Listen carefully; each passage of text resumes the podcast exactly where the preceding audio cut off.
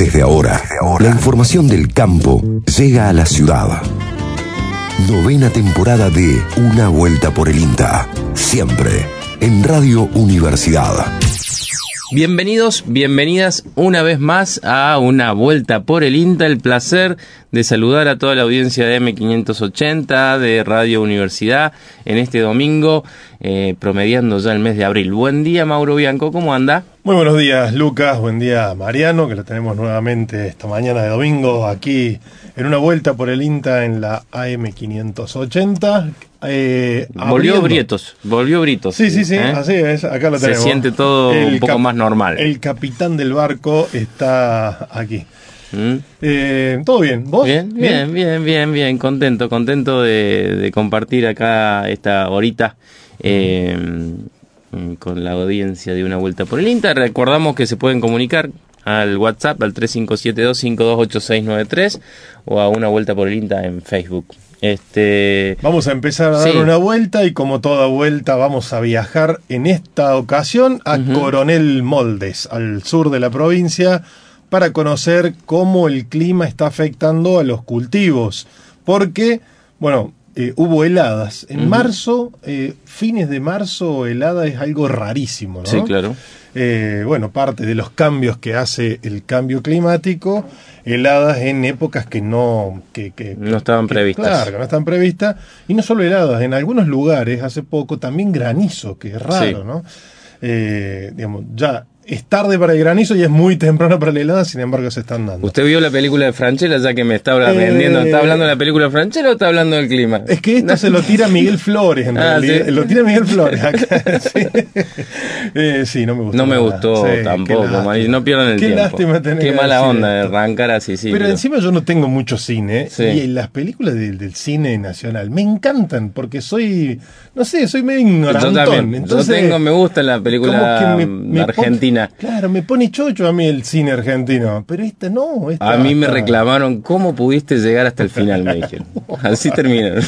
bueno, eh, no somos Miguel Flores, pero vamos a estar hablando un poco de las heladas que ocurren, eh, que han ocurrido, heladas intensas que afectaron a los cultivos más tardíos como el maíz. Bueno, ahí vamos a estar hablando. Eh, y registros del INTA, sobre todo del INTA Manfredi, dice que en los últimos 60 años, del año 62, una sola helada, antes que esta, en el año 2000, a fines de marzo. Digamos, en 60 años, dos heladas en el mes de marzo, una eh, en el 28 de marzo del 2000 y ahora esta. Estos es lo que aplican estas, bueno, estos datos que están registrados en el INTA. Ahí va. Otro de los temas que vamos a tener hoy, conservas de alimentos producidos con los excedentes de la huerta. Luciana Pomba va a estar hablando de este tema, un temazo. Eh, se está construyendo un nuevo programa para la innovación, fortalecimiento y promoción de la agricultura familiar campesina e indígena en el INTA. Ya tiene una coordinadora que trabaja en el AER Cruz del Eje, que vamos a estar conversando con ella se trata de Sandra Ledesma, que también es parte de Una Vuelta por el INTA. Así es, todos estos temas eh, espero que los podamos alcanzar a, meter en una hora de programa. Mucho contenido, y como si fuese poco, le agregamos al final dos nuevas variedades de trigo que estarán en 2024 disponibles para su comercialización si, si entra. Lo vamos a tener Sí, desde Marcos Juárez nos llega esta, esta nota también de trigo. Así que bueno, vamos a arrancar el programa con un poco de música. Recordamos, nos encuentran en Una Vuelta por el INTA, como en Facebook, como Una Vuelta por el INTA, en el WhatsApp al 3572-528693. El placer de compartir esta mañana aquí en la M580.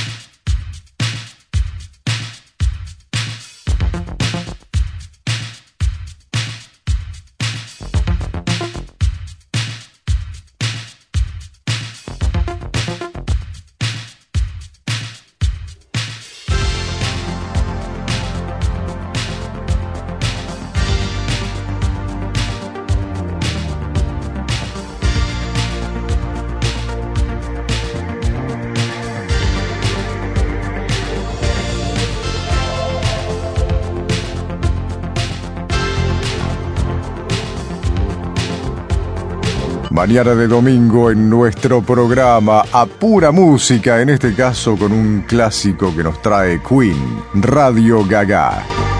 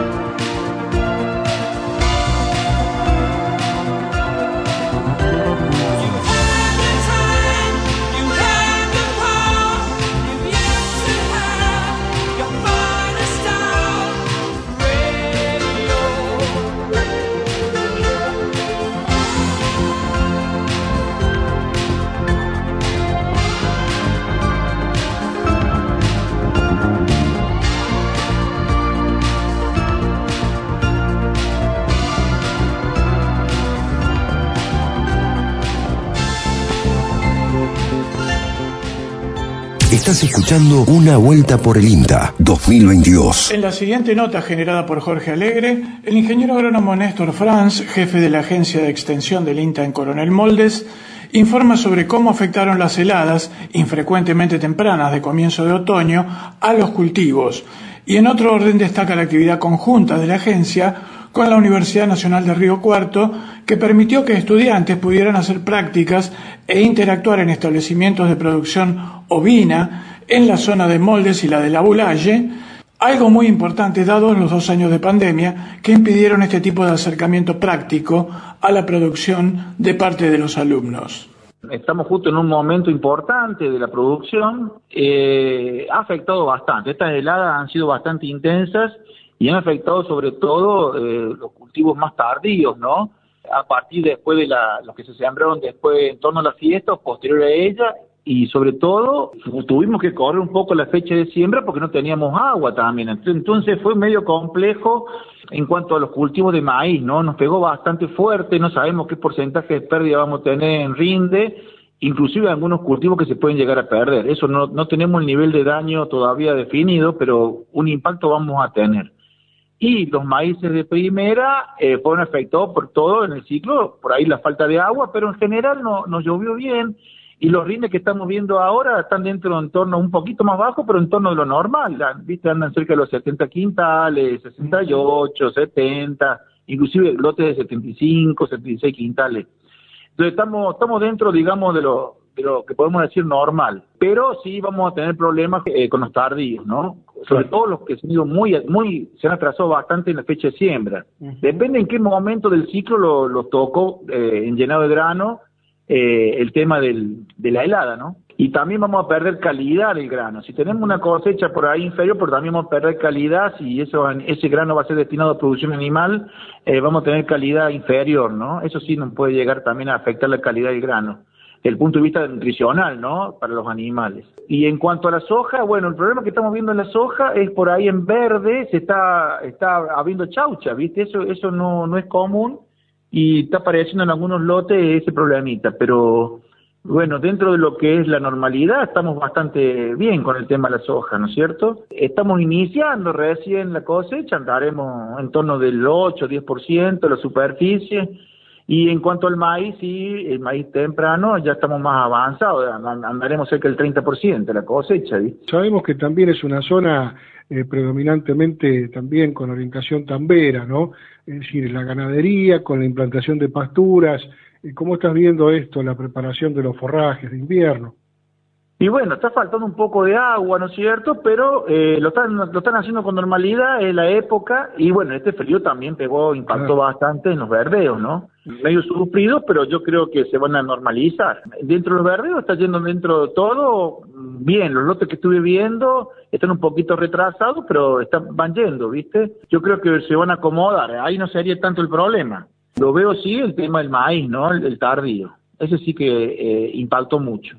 Néstor, eh, vamos a hablar de otro tema que, bueno, es una de las, las cuestiones que hoy también está llevando adelante la agencia de Coronel Molde, que es eh, todo lo que tenga que ver con la producción ovina, con la Universidad Nacional de Río Cuarto y por otro lado proyectos que también se están armando juntamente con la Casa de Altos Estudios, ¿verdad? Sí, el INTA tiene una estrategia de extensión común, o sea, tenemos un convenio, inclusive proyectos en conjunto, y estamos trabajando en ese sentido, eh, muy interesante desde el punto de vista interinstitucional, el aporte que hacemos desde INTA y la visión que tienen los chicos, los estudiantes, ¿no es cierto?, avanzados de la carrera, en el cual ya hay un intercambio con los productores, y esto es muy bienvenido por ellos, sobre todo después de estos años de pandemia que han tenido poca práctica a nivel de campo y la predisposición de los productores a recibirnos, a intercambiar, a aportar. En este caso que vos nombras, ahí en, en la ULAS, era una cátedra, el cual era, era del punto de vista clínico, sanitario, entonces hicieron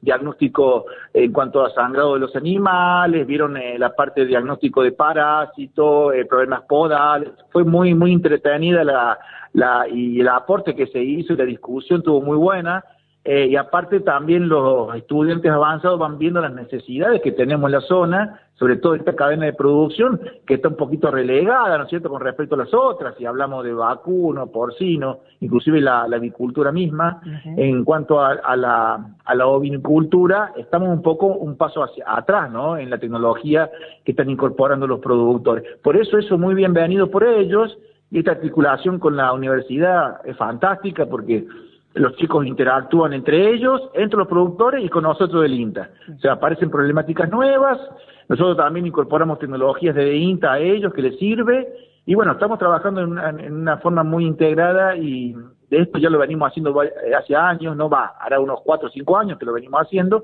y también te comentaba que se renovó otro proyecto de extensión junto con la Universidad de Río Cuarto, con cuatro cátedras, ¿no es cierto?, de la parte que eh, interactúan con la producción ovina, desde el punto de vista económico, reproductivo, de manejo de los animales, o la cátedra propiamente dicha de pequeños rumiantes, y eh, también lo que es calidad de carne. Así que estamos trabajando en conjunto con esas eh, cuatro cátedras, también con el INTA, desde el punto de vista de la PIB, que es lo importante, ¿no? Estamos trabajando desde el punto de vista ya más regional entre las cuatro agencias, eh, por supuesto con la sede acá en Molde, pero interactuamos con las otras agencias, así que yo creo que es, muy positivo y vamos a ver cómo seguimos avanzando. Eh, va a ser un año muy importante desde el punto de vista de la carne ovina para Córdoba, eh, en torno al 28 de abril, esa fecha más o menos entre el 27 y el 28 de abril, va a haber un evento importante en el cual se va a posicionar la carne ovina eh, en la provincia de Córdoba. Y por supuesto desde INTA vamos a participar eh, fuertemente. Bueno, lo escuchábamos ahí a Néstor Franz de la agencia Coronel Moldes al sur de la provincia, contando un poco cuál es la situación de los cultivos, cómo ha quedado, cuánto ha afectado una helada en un momento que no está previsto. Eh, justamente, bueno, las fechas de siembra y esto, lo que intentan hacer es correrse de los, momentos en que pueden venir las heladas, ¿no? Eh, bueno, y acá él contaba con el momento de la cosecha o, próximos al momento de la cosecha en soja y en maíz, en algunas partes muy afectado por las heladas. Lo mismo ha pasado también en la zona centro, centro-norte de Córdoba. Eh, ¿Pasamos al otro tema? Sí, ¿tenía algo más usted para comentarme? Sí, justamente que hablábamos, eh, bueno, al principio anticipábamos, están construyendo un nuevo programa para la innovación que tiene nueva coordinación y recordaba esto que el INTA tiene además eh, la renovación de sus autoridades y en Córdoba, en el Centro Regional de Córdoba, acaban de eh, renovarse las autoridades del Consejo Directivo Regional. Ahí va. Recuerden que el INTA tiene esta... Eh, bueno, la gobernanza del INTA funciona por, a través de concurso, acceden los directores sí. y hay un consejo directivo nacional y por esto de ser federal, también a nivel regional funciona un consejo directivo. En Córdoba con representaciones de distintos sectores, eh, agropecuarios, de investigación, de la academia, ¿no? De la comunidad científica, las, las eh, instituciones, organismos, instituciones rurales, las universidades y demás. Bueno, en Córdoba, de, en, a, último, en los últimos meses del año, nos despedimos Oscar Carrera como presidente, fiel oyente de este programa y, que, y que nos apoyaba mucho. Eh, bueno, acaba de eh, acceder en la función de la presidencia Catalina Boeto, que además es secretaria de Ganadería de la provincia de Córdoba, es la nueva, desde el primero de abril, la resolución la nombra como la presidente del Consejo Directivo Regional. Y además, eh, bueno, también ha cambiado el representante del Consejo Directivo Nacional a nivel regional Ahora, eh, que también era Oscar Carrera en su momento, ahora es el ingeniero Fabián Giraudo. Así que quería contar esta novedad que tenemos en el Consejo Regional de Inta Córdoba.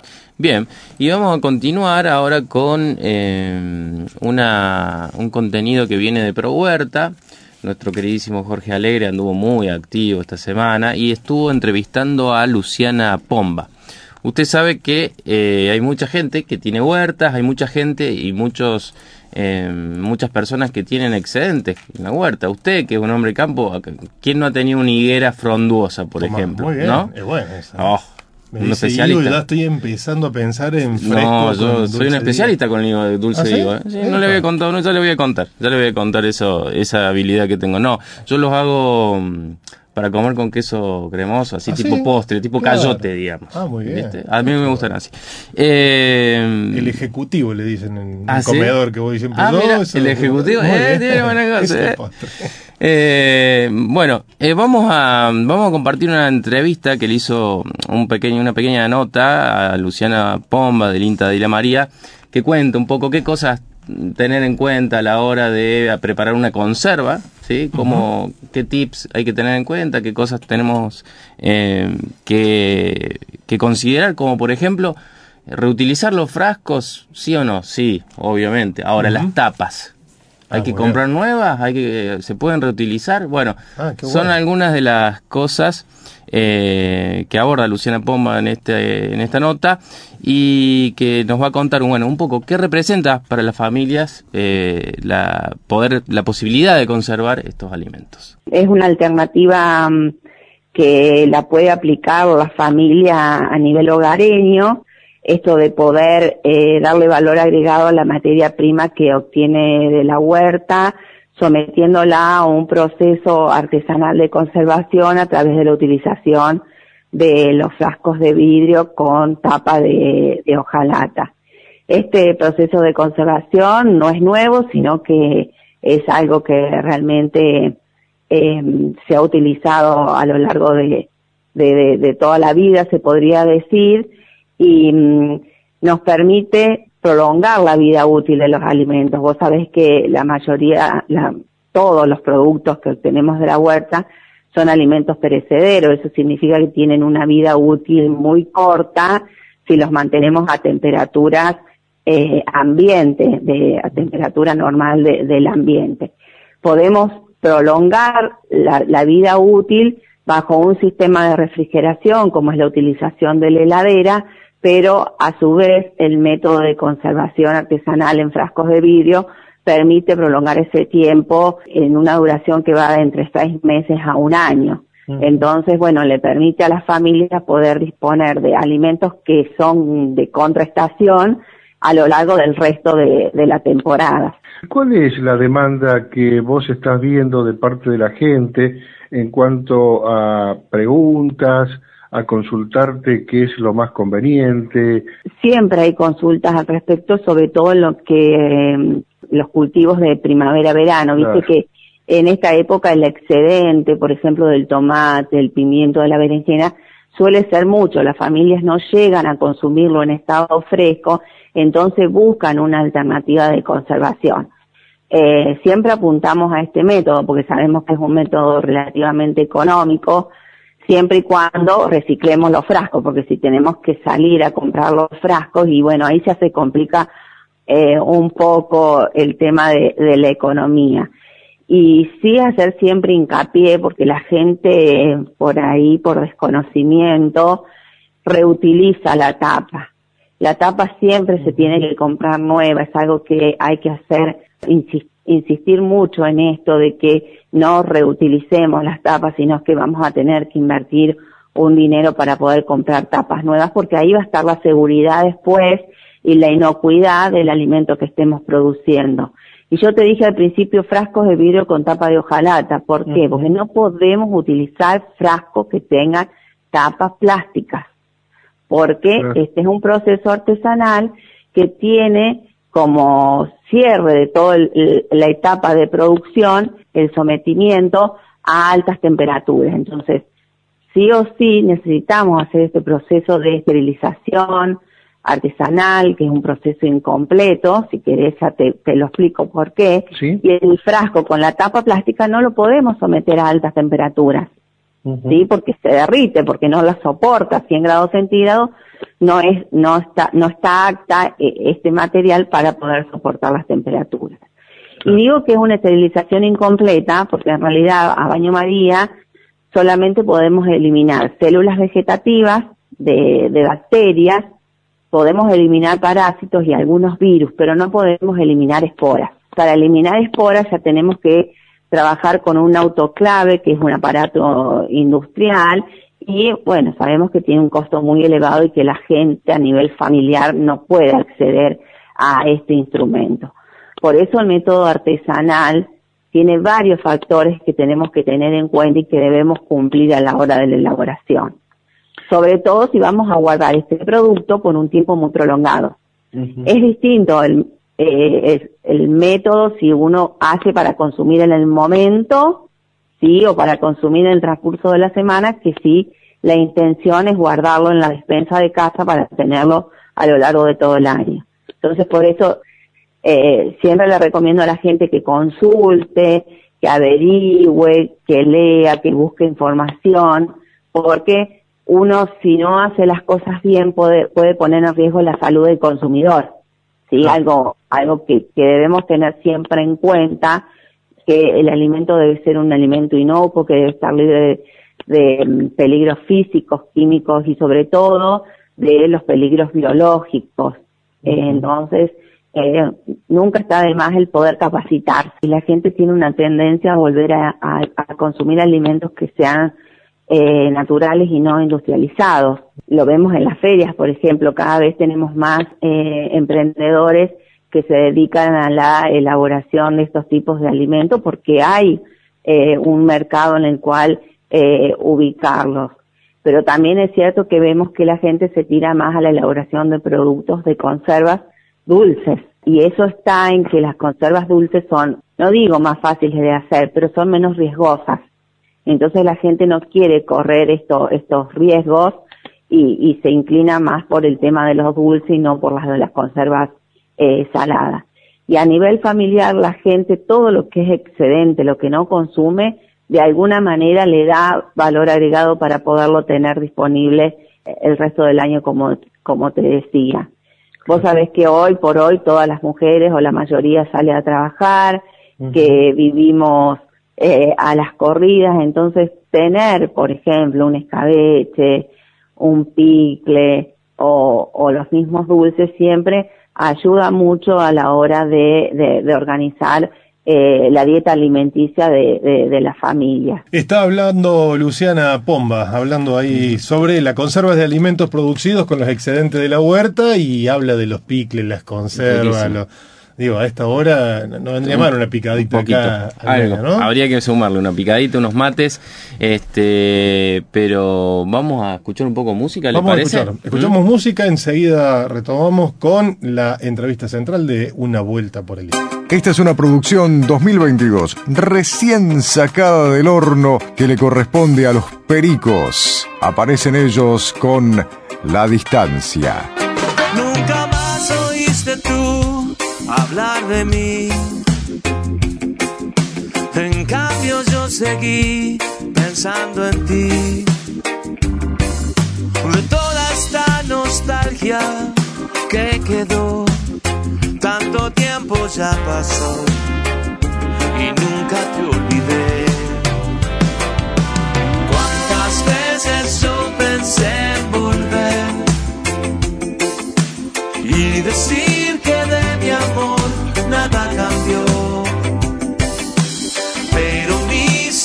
silencio fue mayor y en la distancia muero día a día sin saberlo tú. El resto de ese nuestro amor quedó muy lejos olvidado para ti. Viviendo en el pasado aún estoy, aunque todo ya cambió, sé que no te olvidaré. ¿Cuántas veces yo pensé en volver y decir que de mi amor nada cambió? Pero mi silencio fue mayor y en la distancia muero día sin saberlo tú.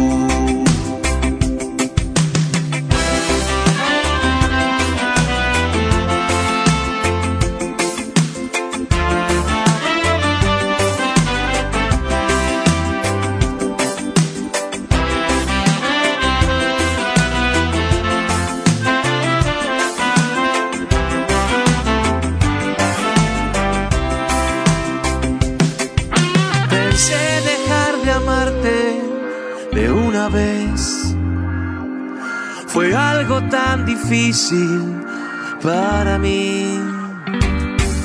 Si alguna vez, amor, pensás en mí, ten presente al recordar que nunca te olvidé. Cuántas veces yo pensé en volver y decir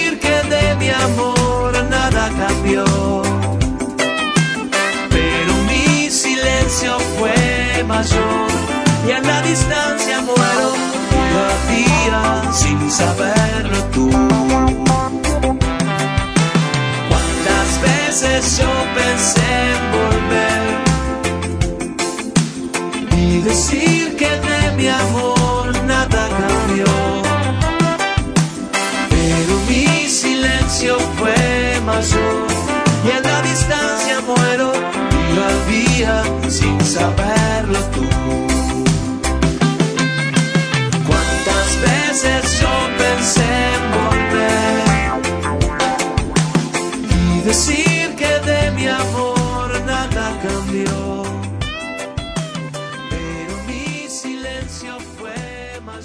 Datos, información, campo, estudios. Una vuelta por el INTA. Continuamos en una vuelta por el INTA. Les recordamos que nos pueden encontrar en Facebook como una vuelta por el INTA o en nuestro WhatsApp al 3572528693. Al principio del programa, Mauro, decíamos que eh, se está construyendo un nuevo programa en INTA eh, que ya tiene coordinadora. El programa se llama eh, Para la Innovación, Fortalecimiento y Promoción de la Agricultura Familiar, Campesina e Indígena. Y tenemos el placer de que sea una compañera de Córdoba que trabaja en la Agencia de Extensión Rural de Cruz del Eje, que es socióloga, que se llama Sandra Ledesma y a quien tenemos el gusto de saludar. Buenos días, Sandra, ¿cómo estás? Hola Lucas, buenos días, ¿cómo están? Hola Sandra, ¿cómo estás? ¿Qué tal? Bien, muy bien, un gusto escucharlos también. Bueno.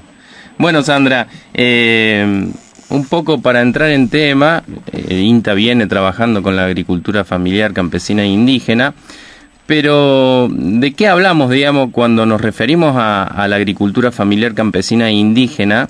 Mm, ¿Cómo podríamos caracterizarla a grandes rasgos, más a nivel nacional, pensando en que hay una gran diversidad ahí adentro, ¿no? Por supuesto, el sujeto agrario de la agricultura familiar campesina indígena es un sujeto muy heterogéneo y de una enorme diversidad, vinculado a producciones familiares, que el componente, digamos, este, principal es que la mano de obra que aporta, digamos, la familia a la producción es, digamos, de la, de la, de la familia, y esa producción está vinculada tanto para el autoconsumo como para el mercado. Esa es como la definición general que el INTA tiene eh, de la agricultura familiar campesina indígena. Dentro de este, de este sujeto, gran sujeto, heterogéneo y, diverso, vos puedes encontrar productores y productoras familiares capitalizados y capitalizadas, puedes encontrar con, con muy pocos rasgos o ningún rasgo de pobreza, por ejemplo, pero su componente mayor es la mano de obra que aportan a, la, a la producción. Eh, tienes eh, un, productores y productoras que le llaman en transición, o campesinos, como dice la sociología, eh, que tienen un poquito más de dificultades para lo que es la reproducción económica. Después tiene sujetos, los sujetos, los productores y productoras familiares de subsistencia que ya tienen un rasgo mayor de vulnerabilidad y pobreza.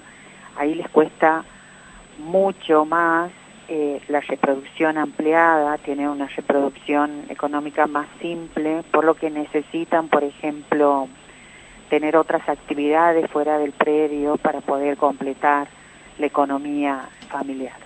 Y tienes un párrafo aparte, merecen los pueblos originarios o indígenas, por su, por su vinculación a, digamos, a la, a la producción, que es totalmente, digamos, amigable con el, producen, pero con una lógica de cuidado del medio ambiente por su vinculación y su cosmovisión digamos, cultural para la para la que tienen con la con los recursos naturales y concretamente con la tierra. Sandra, te... ah, sí, sí, termina así. Aproximadamente lo que se calcula que hay 220 mil familias eh, rurales y periurbanas de la agricultura familiar campesina indígena en el país. Familias, ¿no? Serían familias, claro. Familias. A eso lo multiplica por la cantidad de integrantes que tiene una familia, que en algunos casos pueden ser cuatro y en otros casos pueden ser seis, según la región.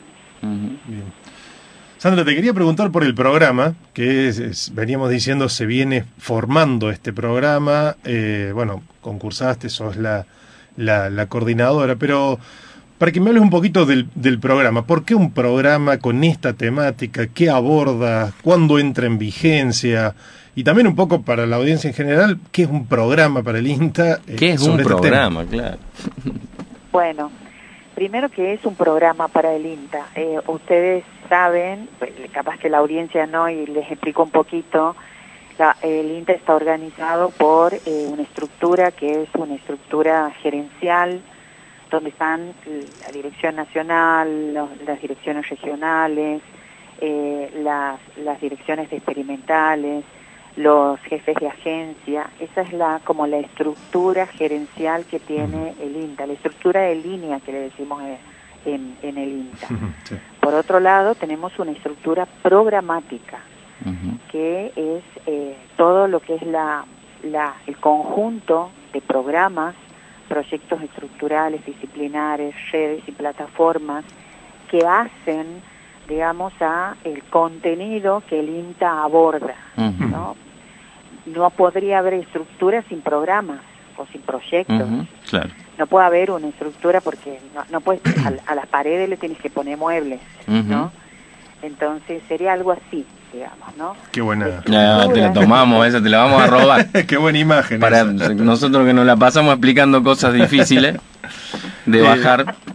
Y si tuvieses que explicar sobre este programa, eh, datos... Bueno, sobre este programa, digamos, los muebles de este programa serían todas aquellas eh, todas aquellas eh, cuestiones que están vinculadas a la agricultura familiar campesina indígena.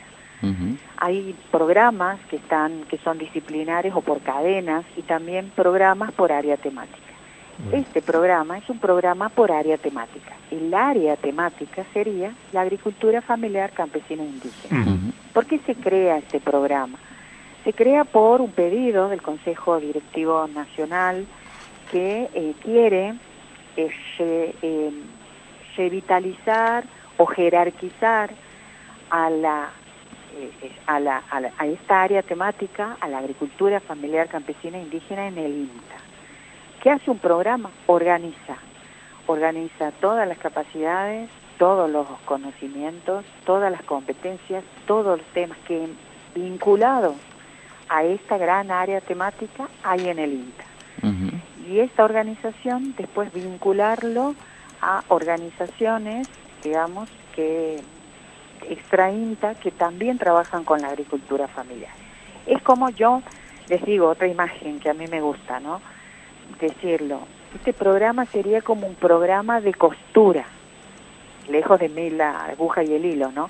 Pero un programa que va cosiendo partes o que va tejiendo. Entonces, este, esto, harían los programas. Haría que lo que pareciera que son cosas duras va atando y anudando para que se unan, para sinergizar, para potenciar, para, como dice el Consejo Directivo, jerarquizar. Muy bueno.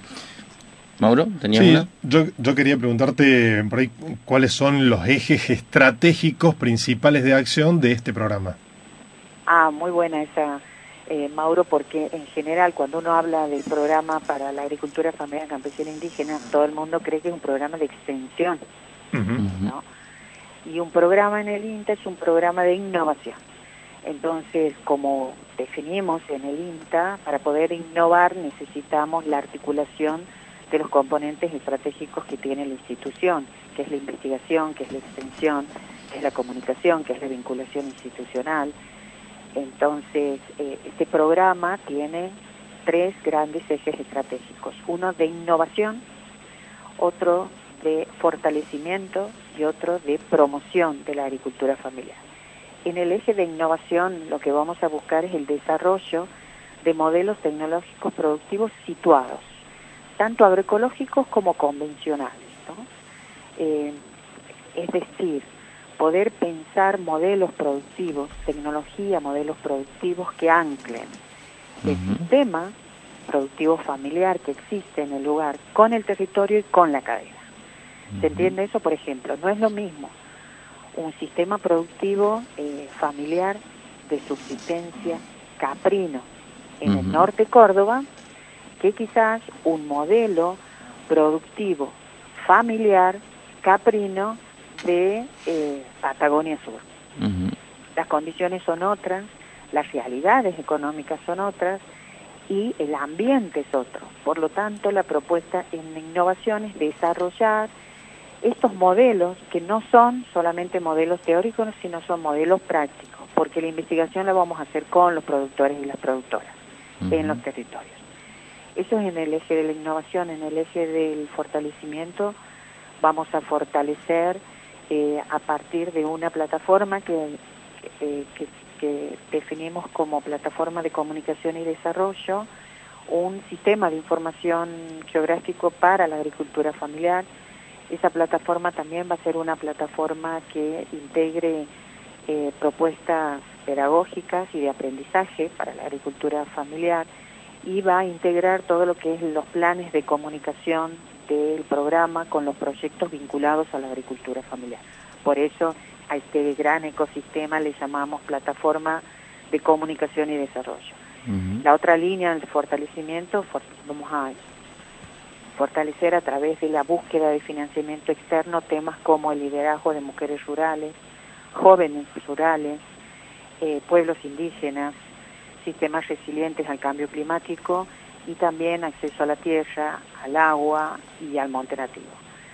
Y en lo que es promoción, bueno, promover, digamos, fundamentalmente estos modelos que, se van a desarrollar en el eje de innovación, eh, buscando también que se incorpore en la, en la, en la, en la propuesta de estos modelos la cultura innovadora, ¿no? de la, para la agricultura familiar campesina e indígena, entendiendo el modelo desde la semilla hasta la industria de la comercialización, toda la cadena. Em, da la sensación de que va a jerarquizar un poco hacia adentro, ¿no es cierto? La agricultura familiar. Este programa, Sandra, es una pregunta eh, y a la vez eh, también una afirmación, me parece, de, mi parte. Y lo, lo, otro que te quería preguntar es, eh, eh que, bueno, ¿cómo ganaste? Contanos un poco de eso, porque por ahí la gente no sabe, se concursan, eh, este tipo de, coordinaciones se concursan, ¿en qué, ¿en qué basaste tu propuesta como para ir eh, cerrando la entrevista? Bueno, este, este programa nace el primero de septiembre del 2021 por disposición del Consejo Directivo Nacional, se crea en septiembre del 2021 y en diciembre se larga la convocatoria al, concurso para el cargo de la coordinación nacional de este programa, que es una convocatoria abierta, general abierta. O sea, cualquier profesional puede eh, presentarse vinculado eh, al INTA o no, por eso es abierta. Eh, en más o menos en enero se cerraron, se cerró la convocatoria con siete postulantes. Este, estos cargos del INTA tienen una preselección eh, para, digamos, porque el cargo así lo, digamos, lo amerita, para que se puedan, se preselecciona para ver si los profesionales que se presentan cumplen con las condiciones para la selección, para el cargo. Bueno, se presentaron siete, se quedamos seleccionados tres, eh, dos mujeres y un varón. eh, se exigía maestría, ¿no? Entonces aquellos que no tenían, digamos, este, maestría quedaron afuera se exigía una determinada cantidad de años de ejercicio profesional, pero también una cantidad de años de gestión en proyectos y programas de esta envergadura. Y quedaron tres, quedamos tres, y en marzo eh, después de una, también hay una, una sección de psicotécnico para ver, digamos, si está en condiciones de asumir estos compromisos. Bien completito entonces el proceso. Completita la marcha. y después de eso tienes una entrevista. En la entrevista tienes media hora donde vos cuentas y presentas tu propuesta de gestión y después unos 40 minutos más o menos de una entrevista donde el consejo, el jurado, el tribunal te hace las preguntas que considera, digamos, más o menos como ustedes, que, digamos, este, eh, eh, ellos les interesa que abordas. Bueno, eh, yo estoy muy contenta porque este concurso, lo, lo, si bien lo he ganado por unanimidad, sé, porque también me contaron que los compañeros que, y las compañeras que se presentaron tuvieron propuestas de muy alto nivel. Entonces, eso también habla muy bien, digamos, de la importancia de la agricultura familiar campesina indígena en el país, ¿no? Y de la seriedad de eh, quienes se presentaron. Así que eso también a mí me pone me pone como muy contenta porque porque bueno, ¿Gente de la institución, Sandra, la que se presentaba?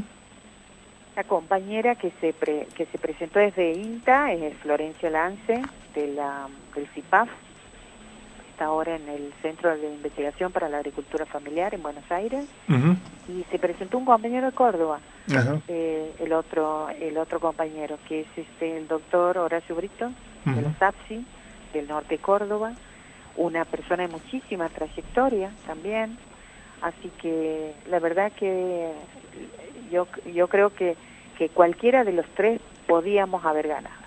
Qué bueno, qué bueno escuchar eso y también la posibilidad de intercambiar, interactuar y complementar eh, las gestiones con gente que es, si sabemos que es de buen nivel, seguramente se puede potenciar mucho más el trabajo de un programa como este, ¿no? Claro, no, no, sí, por supuesto. bueno, estamos contentos.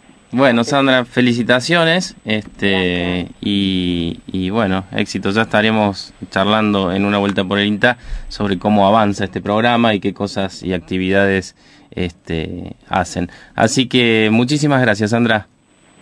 Bueno, gracias a ustedes. Gracias ¿Mm? por comunicarse. Saludos a la audiencia.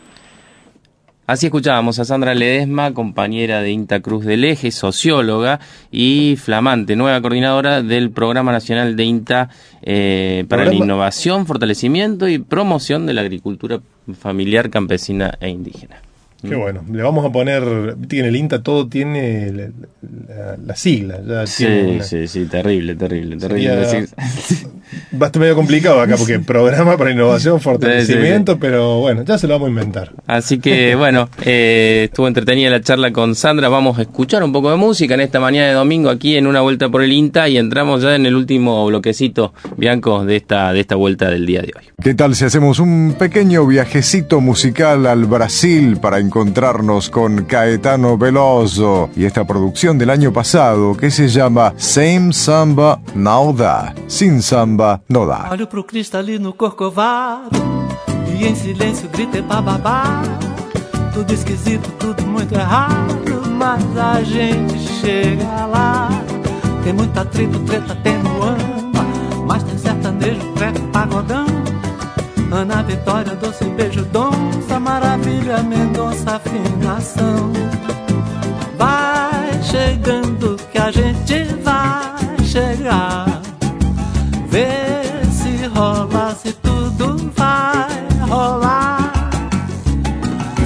sem samba não dá, sem samba não dá, sem samba não dá, sem samba não dá, sem samba. Sem samba não dá, sem samba não dá, sem samba não dá, sem samba não dá, sem samba. Sem sambanejo, pagodrejo, tem ferrugem, glória, groove, Maiara e Maraísa, e ou o tem Jonga com Rogério, tem Lucy Cabelinho, tem Pacachu do Blues, tem gente com a chuchu. Tem do David, Gabriel, Borel, Gabriel, Borel, Gabriel, Borel. Olho pro Cristo ali no Corcovado e em silêncio gritei bababá. Tudo esquisito, tudo muito errado, mas a gente chega lá. Tem muita treta, treta, tem muamba, mas sertanejo, trap, pagodão. Ana Vitória, doce beijo, donça, maravilha, Mendonça, afinação. Vai chegando que a gente vai chegar. Vê se rola, se tudo vai rolar. Só que sem samba não dá. Sem samba não dá. Sem samba não dá, sem samba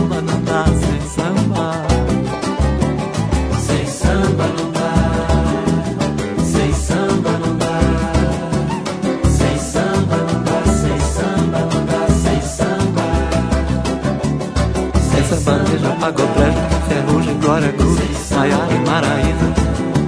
E o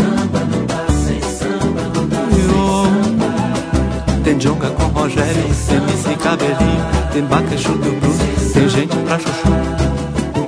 Tem Duda Beat, Gabriel do Borel, Gabriel do Borel, Gabriel do Borel, Teseza Coronel, tem Irã e Maju, Simone, Simaria, sambando, Simaria, sambando, Simaria, sambando, Simaria, sambando, Simaria, sambando.